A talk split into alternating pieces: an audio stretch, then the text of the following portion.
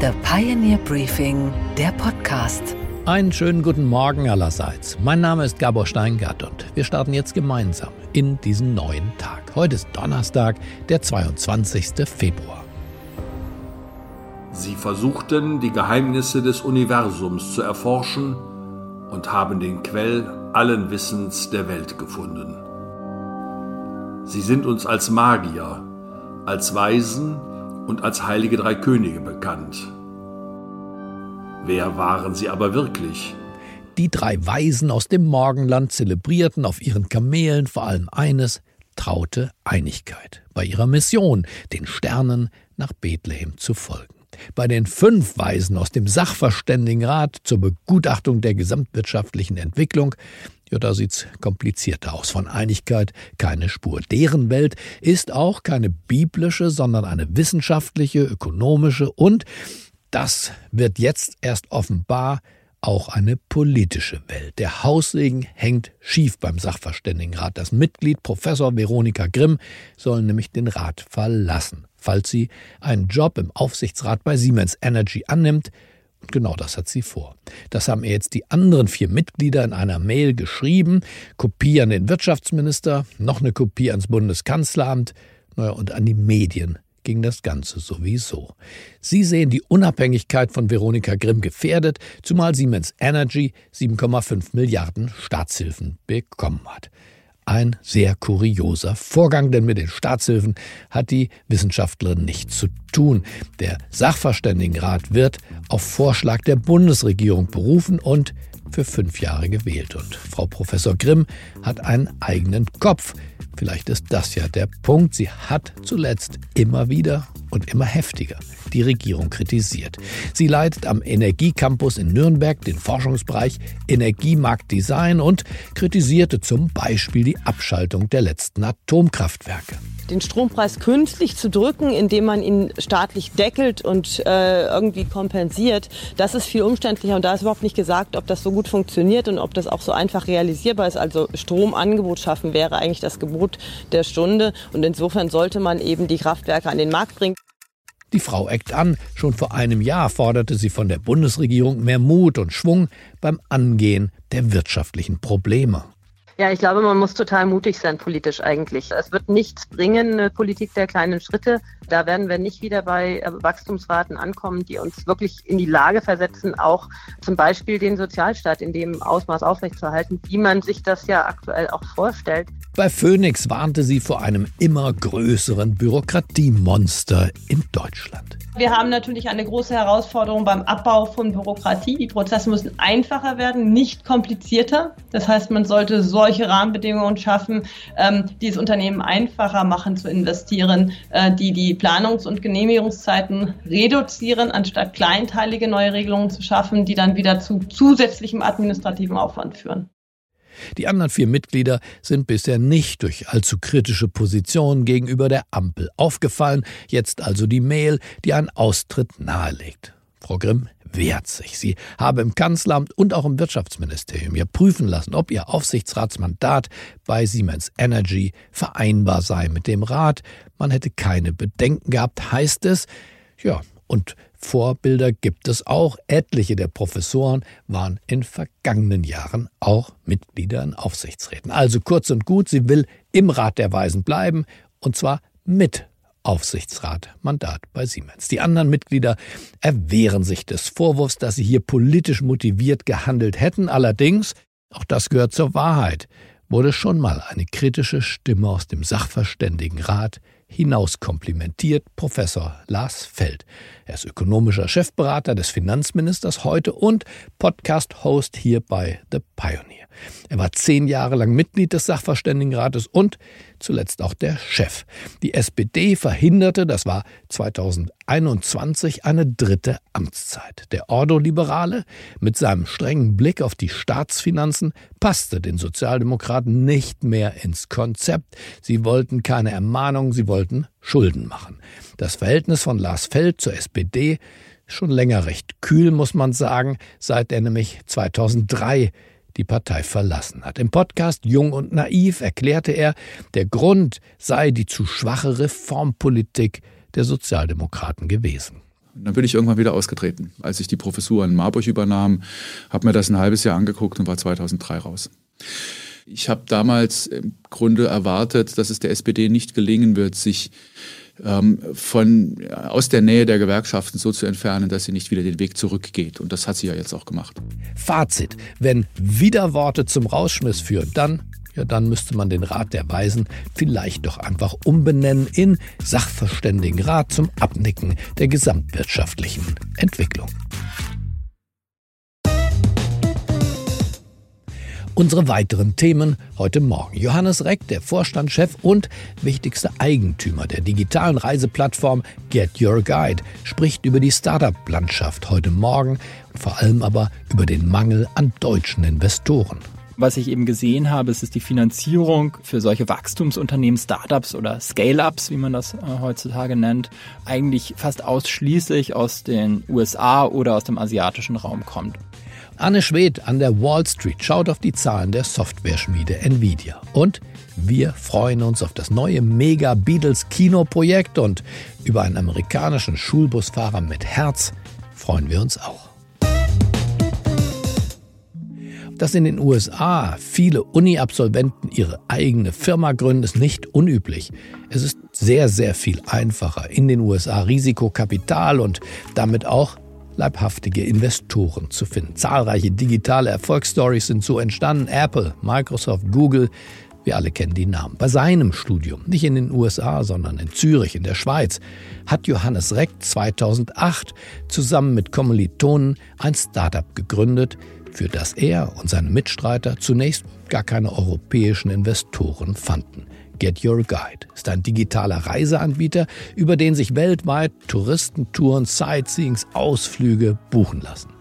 Es fanden sich schließlich asiatische und auch amerikanische Geldgeber, die an diese Idee glaubten. Inzwischen zählt Get Your Guide zu den Einhörnern der hiesigen Startup-Szene, also zu den ganz, ganz wenigen Unternehmen mit einer Milliardenbewertung.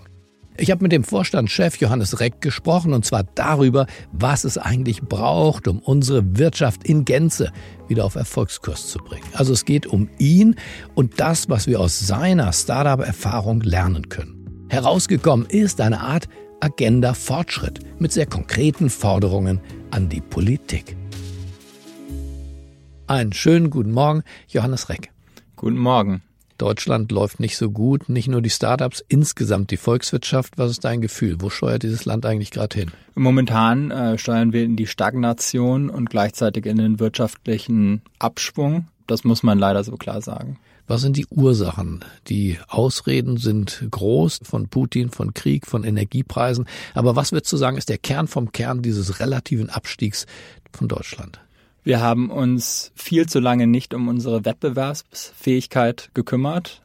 Das heißt insbesondere, dass wir nicht in die wichtigen Zukunftsthemen investiert haben.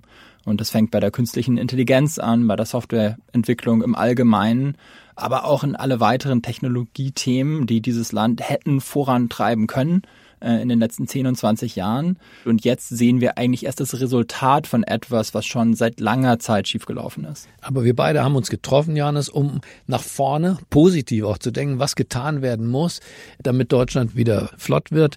So eine Art Agenda für den Fortschritt äh, uns mal zu erdiskutieren. Lass uns vielleicht beim Kapital anfangen. Wir leben ja im Kapitalismus, das heißt, ohne Kapital ist hier gar nichts los. Wo kommt das Geld her für Startups, für Innovation, für Technologie? Ich hatte ja das immense Privileg selber, dass ich ein großes internationales Unternehmen, ein Weltmarktführer in Deutschland in den letzten paar Jahren aufbauen konnte. Und was ich eben gesehen habe, ist, dass die Finanzierung für solche Wachstumsunternehmen, Startups oder Scale-ups, wie man das äh, heutzutage nennt, eigentlich fast ausschließlich aus den USA oder aus dem asiatischen Raum kommt. Also wenn man jetzt die Aktionärsstruktur von meinem Unternehmen von Get Your Guide heute anschaut, dann wird man Temasek, den singapurischen Staatsfonds finden, man wird solche Fonds wie KK KKA finden, die eben an das Produkt geglaubt haben, schon sehr früh, aber man wird keinerlei deutsche Fonds finden. Und genau das Gleiche ist auch bei den Börsengängen. Also die Fonds, die dort die Aktien zeichnen, sind zum größten Teils ausländische Fondsgesellschaften. Jetzt ist die Frage natürlich, warum ist das warum so? Warum ist das so? Wir haben ja doch starke Banken, wir haben ein starkes Kreditgeschäft, wir haben auch eine Deutsche Bank und eine Commerzbank, die auch Börsengänge könnten und es auch tun. Warum gelingt es also nicht, dieses Geld, das äh, unterwegs ist in Deutschland, fruchtbar zu machen für diesen Startup-Acker? Der strukturelle Unterschied, den wir haben in Deutschland im Vergleich zu den Vereinigten Staaten beispielsweise oder auch Kanada, ist, dass wir keine kapitalgedeckte Rente haben. Was das bedeutet konkret ist, dass unser umlagefinanziertes System eigentlich so ein System ist, wo man einzahlt und dann bekommt die ältere Generation das raus, aber wir haben keinen Kapitalstock. Und die Amerikaner haben eben sehr viele, sehr große Rentenkassen, also beispielsweise Lehrer, beispielsweise Feuerwehrleute. Und diese Rentenkassen haben immer einen guten Anteil, 15 10 Prozent, den sie in Wagniskapital und private Firmen stecken über sogenannte Fonds, also Wagniskapitalfonds oder auch auf Englisch Venture Capital Gesellschaften. Und äh, wir haben dieses Ökosystem äh, in Deutschland nicht. Und die wenigen äh, Wagniskapitalgeber, die wir haben, sind auch fast ausschließlich von amerikanischen Rentenkassen finanziert oder auch Universitäten beispielsweise, die Kapitalstöcke haben. Und in Deutschland müssen wir deswegen dringend um schwenken. Wir brauchen eine kapitalgedeckte Rente und diese kapitalgedeckte Rente muss dann ebenfalls in Wagniskapital investieren. Das wäre eine Mobilmachung unseres Kapitals in die Zukunft und auch in Technologieunternehmen. Nun denken ja viele, Rente und Startup, das geht gar nicht zusammen, denn die Rente muss ja, das haben wir gelernt, sicher sein. Ein Startup lebt aber davon, dass es unsicher ist, dass es viele Chancen, aber auch viele Risiken birgt, gerade in der Anfangsphase eben einer Innovation. Also wie passt das zusammen? Zusammen? Du glaubst, dass das zusammengeht, Rente und Startup-Finanzierung? Absolut, das sind zwei Seiten der gleichen Medaille, weil auf der einen Seite muss man ja schauen, wo ist das Kapital und die Kapitalakkumulation einer Gesellschaft und die ist ganz klar in der Vorsorge der Rente oder auch der Versicherung und dann gleichzeitig, wo ist das Zukunftspotenzial einer Gesellschaft, wo ist die Innovation und das sind die jungen Unternehmen, das sind die Technologieunternehmen, die schnell wachsen und eben große Profite in der Zukunft erwirtschaften werden. Und heute sind die Rentenfonds beispielsweise in Amerika Amerika natürlich sehr glücklich, dass sie ein Google in der Frühphase unterstützt haben und dass sie ein Facebook in der Frühphase unterstützt haben. Während bei uns das eben oftmals in Immobilien oder auch Staatsanleihen geht, die natürlich eine deutlich geringere Rendite haben als die Technologieaktien. Und wir müssen ganz klar in Deutschland konstatieren, ob wir es mögen oder nicht, die große Rendite bei den großen Fondsgesellschaften ist fast ausschließlich aus Technologiewerten in den letzten 20 bis 30 Jahren. Der zweite Punkt, der wichtig ist im Kapitalismus, Karl Marx, Arbeit und Kapital müssen zusammen zusammenkommen. Kapital hatten wir, jetzt sind wir bei der Arbeit, bei der Arbeitskraft, den Arbeitnehmern. Die fehlen uns insbesondere im Technologiebereich, oder? Das ist ganz genau richtig, Gabor. Was wir sehen bei Get Your Guide ist, dass von mittlerweile über 300 Softwareentwicklern hier in Berlin über 80 Prozent nicht deutsch sind. Und äh, wir würden das Wachstum von Get Your Guide gerade auf der Technologieseite niemals stemmen können, wenn wir das nur mit äh, deutschen und lokalen Mitarbeitern tun würden. Das heißt, wir sind konkret im internationalen Wettbewerb um Fachkräfte und wir würden auch deutlich mehr Leute einstellen, wenn wir das denn könnten. Man muss sich aber bei diesem Thema wirklich ehrlich machen. Die große Blockade, dass wir mehr Fachkräfte nach Deutschland bekommen, beispielsweise aus den Vereinigten Staaten, aus Indien, aus dem Mittleren Osten, wo es viele hochqualifizierte Leute gerade im Bereich Digitalwirtschaft und Software Engineering oder auch künstliche Intelligenz gibt, ist, dass unsere Steuer- und Abgabenlasten in Deutschland enorm hoch sind. Deswegen müssen wir uns eben überlegen, was sind Incentives, die wir Leuten geben können, wie beispielsweise eine Flat Tax, die Leute nur 25 Prozent Einkommensteuer über die ersten paar Jahre äh, bezahlen. Wir müssen über solche kreativen Maßnahmen nachdenken, denn ansonsten werden wir die Fachkräfte, die wir jetzt brauchen für den Ausbau der Digitalwirtschaft, nicht nach Deutschland bekommen. Das ist der Blocker. Und was machen unsere Universitäten und Forschungseinrichtungen? Alle loben die Forschungslandschaft. Spucken die nicht genug Menschen aus, die du brauchen könntest und andere Start-Upper? Ja, ähm, also perspektivisch wird sich das ändern. Man muss sehen, das Thema Bildung ist immer ein Thema mit einem sehr langen Zeithorizont. Also das heißt, die Leute, die heute in den Arbeitsmarkt kommen, werden so produktiv sein, erst wie wir sie brauchen, vielleicht in drei, fünf, äh, sieben Jahren. Aber selbst äh, die Anzahl dieser ist noch viel zu gering. Also was wir konkret brauchen, ist eine verstärkte Exzellenzinitiative. Und ich würde vorschlagen, dass wir auf der einen Seite ein ähnliches System wie die Schweizer etablieren, die mit den eidgenössisch technischen Hochschulen wirklich Weltinstitutionen geschaffen haben mit direkter Förderung und auch mit direkter Innovationsförderung. Das heißt, man macht eben nicht nur die Förderung des Hochstuhls oder der Lehranstalt, sondern auch der Ausgründung aus der Lehranstalt. Und das ist eben ein Kern-Performance-Indikator auch äh, für die Förderung. Der in und Deutschland selten ist, in München ein bisschen, aber in Stanford natürlich institutionalisiert, wo jeder Student, wirklich fast jeder hinterher gründet. Genau, wir haben viel zu wenig Gründung pro Studenten und auch pro Institut in Deutschland im Vergleich zu unseren anderen äh, Nachbarländern. Also daran müssen wir schrauben und da müssen wir natürlich die Lehrinhalte auch anpassen. Also wir müssen viel mehr zukunftsgerichtete Fächer haben, wie eben Softwareentwicklung, künstliche Intelligenz und so weiter. Das heißt, wir sind über den Kapitalmarkt, über die Fachkräfte, die Exzellenzinitiative zu den Hochschulen und damit ja auch schon, Johannes, beim Staat. Welche Rolle kann, soll, muss der Staat spielen? Jedenfalls nicht die eines obersten Bürokraten, oder? Nein, definitiv nicht. Ich denke, für eine Innovationsagenda in Deutschland sind die Unternehmer erstmal maßgeblich in der Pflicht. Also die Ideen und auch die äh, starken Wachstumsimpulse müssen aus den Unternehmen kommen. Da sehe ich mich auch selber absolut in der Pflicht, genauso wie all meine jungen unternehmerischen Mitstreiter. Aber der Staat muss eben die richtigen Rahmenbedingungen geben und der Staat muss auch weiterhin an der Attraktivität des Standorts arbeiten. Nun haben die großen Digitalkonzerne sich alle Zufall oder nicht, in den USA niedergelassen. Die künstliche Intelligenz ist der nächste neue Schub. Haben wir da noch eine Chance?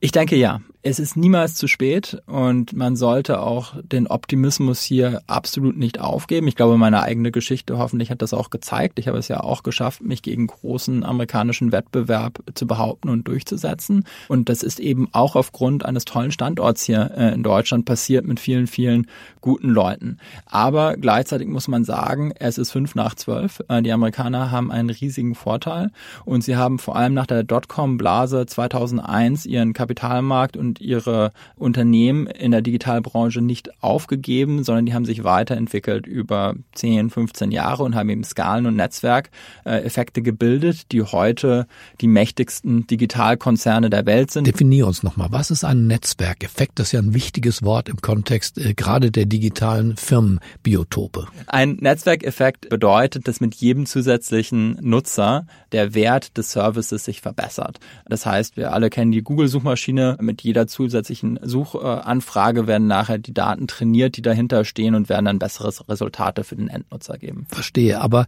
nochmal der Netzwerkeffekt und die Regulierung. Die Regulierung ist die förderlich, äh, die Regulierung, die jetzt geplant ist, vor allem in Europa, ist die förderlich einer ja, Entwicklung hierzulande oder ist die eher abträglich und verfestigt die die Monopole aus den USA? Hier gibt es zwei Geschichten, die wir analysieren müssen. Insgesamt ist die breite Regulierung für alle nicht förderlich. Das heißt, wir sollten nicht unseren Mittelstand und unsere kleinen Unternehmen und unsere Startups überregulieren durch beispielsweise breite KI-Regulierung. Das ist nicht förderlich.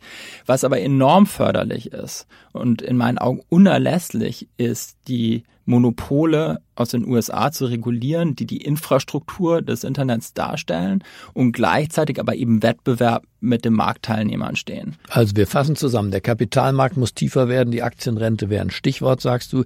Der Fachkräftemarkt muss angelockt werden, auch durch Flat Tax und ähnliche Regulierungen, dass man dazu kommt, dass man hier auch Geld verdienen darf. Eine Exzellenzinitiative im Hochschulbereich wäre gut. Dann brauchen wir einen digitalen Staat, der das Digitale für sich selber schon mal entdeckt und lebt, um Netzwerkeffekte in der freien Wirtschaft auszulösen und schlussendlich eine Regulierung, die europäische Firmen nicht benachteiligt, sondern begünstigt. Ganz richtig. Und dann steht am Ende was? Dann werden wir mehr unternehmerische Wachstumsimpulse sehen und wir werden mittelfristig auch mehr Wachstum und mehr Wohlstand sehen. Johannes, danach kann gar nichts mehr kommen. Vielen Dank für diese Agenda Fortschritt. Danke, lieber Gabor. Ich habe noch weiter gesprochen mit Johannes Reck und über seine Ideen. Das Ganze erscheint am Wochenende als Sonderpodcast hier bei The Pioneer. Und dann habe ich ihn noch gebeten, seine Ideen doch für uns Pioneers mal aufzuschreiben. Herausgekommen ist eine Agenda Fortschritt, die ich Ihnen wärmstens ans Herz legen möchte. Sie finden das Ganze auf thepioneer.de ganz leicht oder auch über den Link in der Beschreibung dieses Podcastes. Und was ist heute an den Finanzmärkten los? Da freuen sich die Anleger von Amazon. Und warum die sich freuen, das weiß Anne Schwed in New York ganz genau. Einen wunderschönen guten Morgen, Anne. Guten Morgen, Gabor. Anne, sag uns, Amazon wird in den Dow Jones aufgenommen. Warum erst jetzt eigentlich? Also der tatsächliche Auslöser dafür war die Entscheidung von Walmart, einen 3 für 1 Stock-Split durchzuführen. Das bedeutet, dass jede Walmart-Aktie in Anführungsstrichen weniger kostet. Und da der Dow Jones ja ein preisgewichteter Index ist, bedeutet das, dass die Walmart-Aktie dann ein geringeres Gewicht in dem Index hat. Und das hat die Dow Jones-Herausgeber veranlasst, den Index komplett zu überarbeiten. Amazon kommt jetzt am selben Tag in den Dow Jones, wenn Walmart diesen Stock-Split durchzieht nämlich am Montag vor Handelsbeginn. Zur Begründung heißt es, man wolle damit die sich ändernde Landschaft der amerikanischen Wirtschaft widerspiegeln. So bekommt Konsumereinzelhandel jetzt ein stärkeres Gewicht, genauso wie auch die anderen Geschäftszweige von Amazon, zum Beispiel Cloud Services. Insgesamt sind ja 30 Unternehmen im Dow Jones, unter anderem auch Apple und Disney. Für Amazon wird dafür jetzt die Drogeriemarktkette Walgreens rausgeschmissen sehr interessant an. Und dann gibt es ja noch neue Zahlen von Nvidia, das ist die große Chip-Schmiede.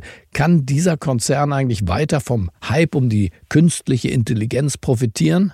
Ja, absolut, Gabor. Zum sechsten Mal in Folge gab es Zahlen, die über den Markterwartungen lagen und ein neues Rekordergebnis.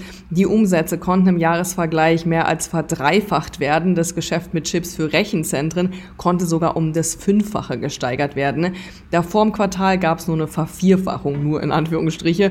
Und fürs laufende Quartal geht der Konzern auch noch mit einem Wachstum von rund 200 Prozent aus. Analysten hatten ja gewarnt, dass Nvidia als Unternehmen nicht mehr mit dem Hype um die Aktien mithalten könnte, dass die Aktie einfach schlichtweg überbewertet ist.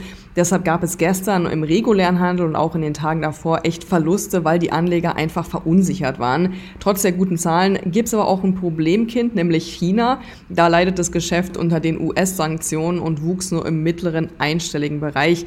Die Anleger waren aber insgesamt trotzdem super happy und erleichtert von den Zahlen. Die Nvidia-Aktie konnte nachbörslich um 9% zulegen. Und was, Gabor, geht eigentlich gar nicht? Dass es Kinder gibt, die so arm sind, dass sie ohne Pyjama zum Pyjama Day in der Schule kommen müssen. In Kentucky hat jetzt ein Schulbusfahrer einen kleinen Jungen sehr, sehr glücklich gemacht. Jeden Morgen hat er den kleinen Levi an seinem großen Lachen erkannt. Aber eines Morgens stieg der kleine Levi in Tränen aufgelöst in diesen Schulbus ein. I noticed him sitting down on the ground by itself. In der Schule stand Pyjama Day auf dem Programm. Ein Tag, an dem alle Kinder in ihrem Schlafanzug in den Unterricht kommen dürfen oder auch sollen. Aber Levi hatte keinen Schlafanzug. He looked up at me, face full of tears, and he said, I don't have any pajamas. And I said, What? And he said, I don't have any pajamas. And I just stopped. And when he went to go sit down, it weighed on me. It sat with me for the longest. I was like, it's pajama day. All kids should participate in pajama day. Er sagt, alle Kinder sollen an diesem lustigen Tag in der Schule teilhaben können. Und nachdem der Busfahrer dann alle Kinder in der Schule abgesetzt hat, ging er einkaufen und besorgte dem Jungen kurzerhand zwei Pyjamas. Er fuhr zurück zur Schule und bat das Sekretariat, den Jungen doch bitte auszurufen, und Levi auf den Pausenhof hinunterzuschicken. He seen me and he said, You're my bus driver. I was like, Yeah, little man, come here. I said, Will you try these on when you get back to your classroom and have a good day? Ein Busfahrer mit einem riesigen Herz. Als die Geschichte bekannt wurde, hat eine gemeinnützige Organisation aus dieser Gegend spontan 600 Dollar für die Familie gesammelt. Immerhin, es lebe der Pyjama Day. Okay, Gabor, und was hat dich heute Morgen wirklich überrascht? Dass John, Paul, George und Ringo alle einen eigenen Film bekommen. Hey Jude, don't be afraid.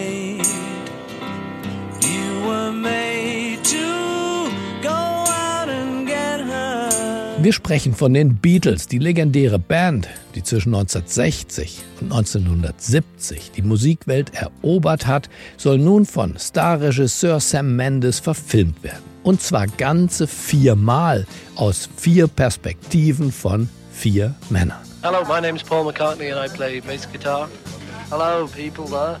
I'm George Harrison and I play solo guitar. Yeah. This is Ringo Starr and I play drums. And this is John Lennon. I play better guitar. John Lennon, der das Verrückte so liebte. Musikalisches Talent besaß er reichlich, ein Genie. Naja, er selbst würde das wahrscheinlich so sehen. Paul McCartney, der mal als Naturgewalt beschrieben wurde, ist auch nicht ohne. Unfassbar ehrgeizig und lustig sowieso, wie hier auf der Bühne mit Thomas Gottschalk. Er versteht ein bisschen Deutsch, hat in Hamburg ein bisschen Deutsch gelernt. Ja, und in Schule. In der Schule? Ja, in der Schule in England. Die Natürlich, Mensch, was soll das denn? George Harrison, der auch der stille Beatle genannt wurde, weil er so zurückhaltend und bescheiden war, gehört natürlich auch dazu.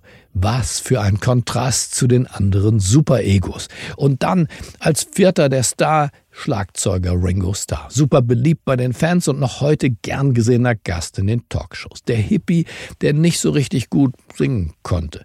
Ganz zurückhaltend sagt er über die Beatles-Zeit, ich habe drei Jahre quasi nur in Nachtclubs gelebt. Ich freue mich jedenfalls auf die Filme, die in ungefähr drei Jahren erscheinen werden und auf den Song, den wir jetzt hören, mindestens genauso. Hier sind die Beatles mit Yesterday. Yesterday, all my troubles seem so far away. Now it looks as though they're here to stay. Oh, I believe in yesterday. Ich wünsche Ihnen einen musikalischen Start in diesen neuen Tag. Bleiben Sie mir gewogen und freuen Sie sich morgen auf meine Kollegin Chelsea Speaker hier am Mikrofon. Es grüßt Sie auf das Herzlichste Ihr Gabor Steingart. Yesterday, all my troubles seem so far away. Now it looks as though they're here to stay. Oh, I believe in yesterday. Suddenly, I'm not half the man I used to be. There's a shadow hanging over me. Oh, yesterday suddenly.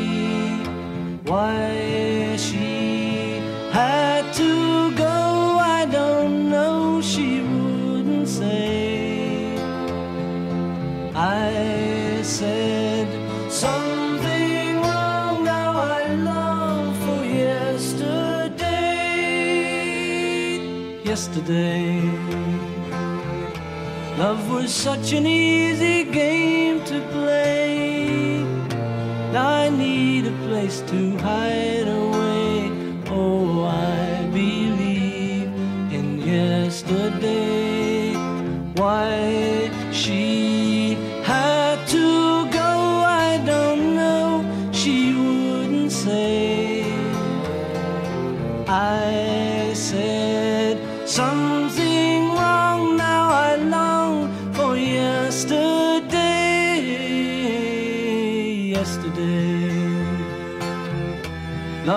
Such an easy game to play.